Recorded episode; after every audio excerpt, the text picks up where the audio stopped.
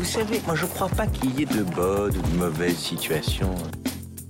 Mais sire Un sarrasin dans une chariote du diable I'll be back. Un gosse qui est né dans une étable à Bethléem, franchement. Tu crois que ça va changer la face du monde, quoi Bonjour à tous et bienvenue dans ce nouveau numéro de votre rendez-vous hebdomadaire consacré au cinéma. C'est l'instant ciné et comme chaque semaine, je vous parle de l'actualité cinéma avec 5 infos que je vous ai soigneusement sélectionnées. Puis à la fin de cette émission, je reviendrai sur un film à aller découvrir en ce moment au cinéma. Alors sans plus attendre, on passe tout de suite aux news.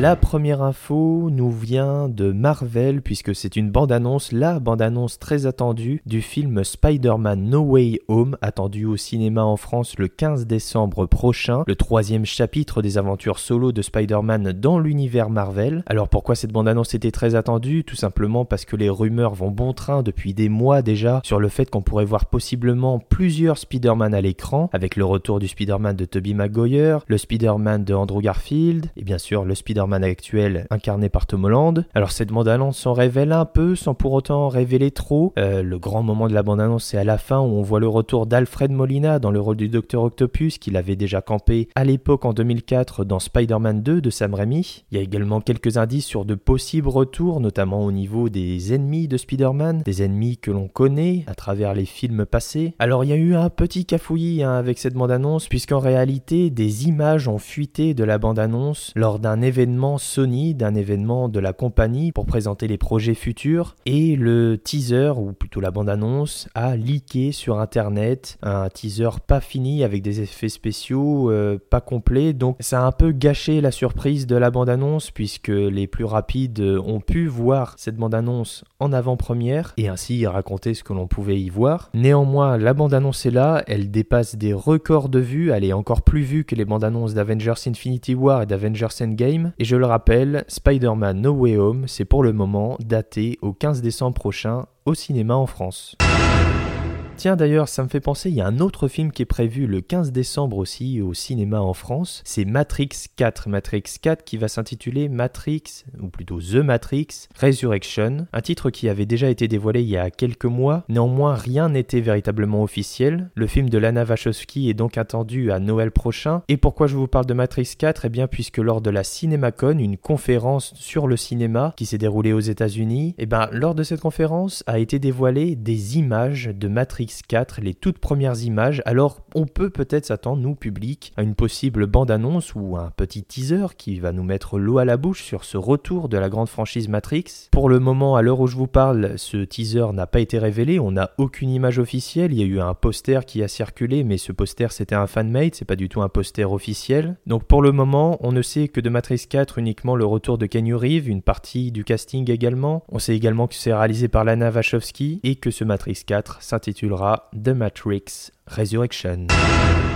On continue avec le festival du film francophone d'Angoulême qui a débuté le 24 août et qui se termine le 29 août prochain. Alors pour cette 14e édition du festival du film francophone d'Angoulême, le festival met à l'honneur cette année le cinéma algérien. Il y a également eu le film d'ouverture, le très attendu Eiffel, le film de Martin Bourboulon avec Romain Duris et Emma Maki, le film qui a été malheureusement reporté à une date encore indéterminée si je dis pas de bêtises. En tout cas, le film a été présenté en ouverture du festival je le rappelle, le festival du film francophone d'Angoulême, qui se déroule à Angoulême, c'est dans le titre, se terminera le 29 août prochain. Une mauvaise nouvelle maintenant, la comédienne Laetitia Wright a été hospitalisée suite à quelques blessures mineures au cours de cascades sur le tournage du film Black Panther 2. Le second chapitre des aventures de Black Panther est actuellement en tournage sous la houlette de Ryan Johnson qui revient à la réalisation. C'est Deadline qui nous apprend cette information. Alors des blessures de toute évidence mineures, bénignes pour euh, l'actrice, on lui souhaite évidemment un prompt rétablissement. Et enfin, pour terminer, c'est LA Times qui nous révèle cette information. Aina Taylor-Joy sera dans le remake de Nosferatu par Robert Eggers. Alors, Nosferatu, vous connaissez peut-être, c'est ce vampire chauve aux grandes dents, aux grandes oreilles, avec des longs doigts, avec des longs ongles. Et eh bien, euh, il va y avoir un remake et c'est Robert Eggers qui va le faire. Avec donc Aina Taylor-Joy dans le rôle principal. Les deux se connaissent déjà puisqu'ils ont déjà travaillé en 2015 sur le film The Witch. Jeune actrice et le réalisateur collaborent à nouveau sur ce film, ce remake de Nosferatu. Et ça y est, c'est déjà l'heure du film de la semaine. Et cette semaine, j'avais envie de vous parler d'un film français qui est sorti au cinéma ce mercredi. Il est réalisé par Emma Benestan et ça s'appelle Fragile.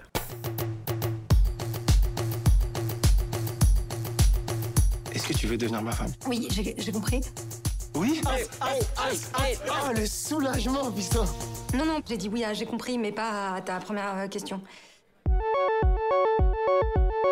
Qu'est-ce qui se passe avec Jess? T'as tout bien fait comme je t'ai dit Le ménage, ton linge propre, la vaisselle. Est-ce que je peux chialer tranquillement, s'il vous plaît? Ah non, tu peux être tranquille, mais tu peux pas chialer, rien. C'est bien, maintenant il est de retour avec nous, le ref, ça fait du bien. C'est vrai que tu nous avais un peu oublié quand même. Maman, vous avez une meuf, euh, vous désertez aussi, je pense. Ouais. Toi, le premier, toi, tu changes de pays, Ahmed. Tu ferais quoi, toi, à ma place Je sais quoi, mon ex, je suis partie chercher des affaires à moi chez lui, ça l'a tué. Ça, c'est c'est mon maillot, ça. Mais je, je, je te le rends. Non, non, non, non, non, non. C'est quand la prochaine fois que tu, tu peux la voir Ouais, il m'a invité à sa soirée, le producteur. hein. Bah, c'est parfait, Je vais ça. pas y aller. Tu vas y aller, tu vas danser pour elle.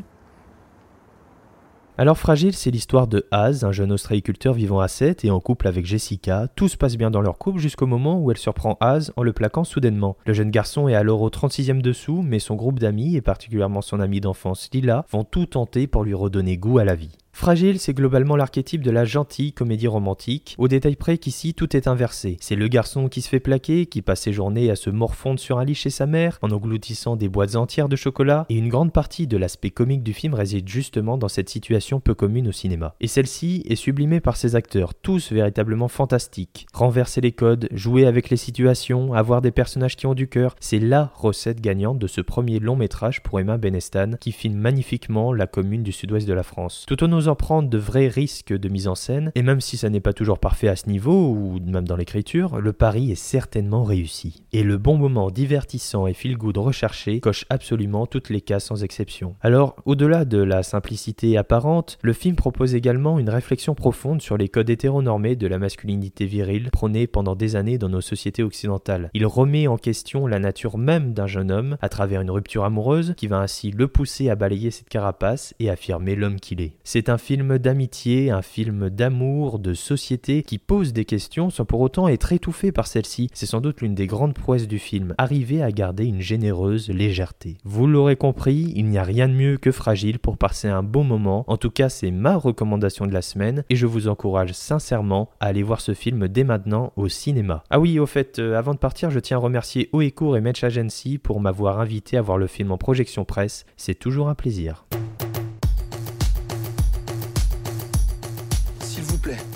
Faites gaffe ce soir. Parlez bien. Déjà, tes collègues, on, on se fait un concours d'éloquence contre on les met tous au tapin. Écoute, y a pas de frérot, t'es pas au quartier. Et toi, pourquoi t'es resté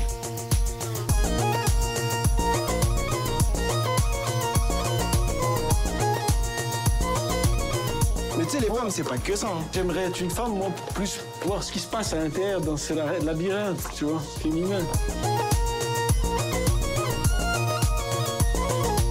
Un homme et d'être quelqu'un de bien, en fait.